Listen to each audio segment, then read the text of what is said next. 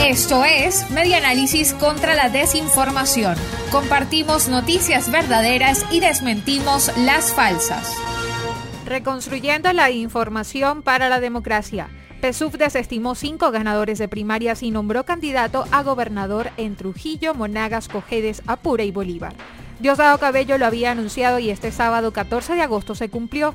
Durante una reunión de candidatos a gobernadores y alcaldes del Partido Socialista Unido de Venezuela con Nicolás Maduro, la organización desestimó los resultados en cinco estados para favorecer a otros militantes, según reseña el tiempo.com.be.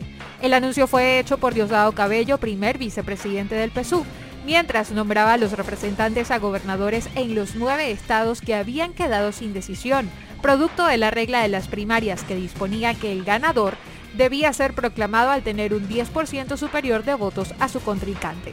Solo en Sucre, Nueva Esparta, Amazonas y Aragua se respetaron a los ganadores de las primarias. Pero en Trujillo, Monagas, Cojedes, Apure y Bolívar la historia no se repitió. En el caso de Trujillo, el PSUV se decidió por el diputado Gerardo Márquez. En Monagas se escogió a Ernesto Luna, mientras que en Cojedes también se impuso a la parlamentaria Nosli Rodríguez por encima de otros contrincantes. Esto fue Media Análisis contra la Desinformación. Síguenos en nuestras redes sociales, en Twitter e Instagram en arroba medianálisis y nuestra página web medianálisis.org.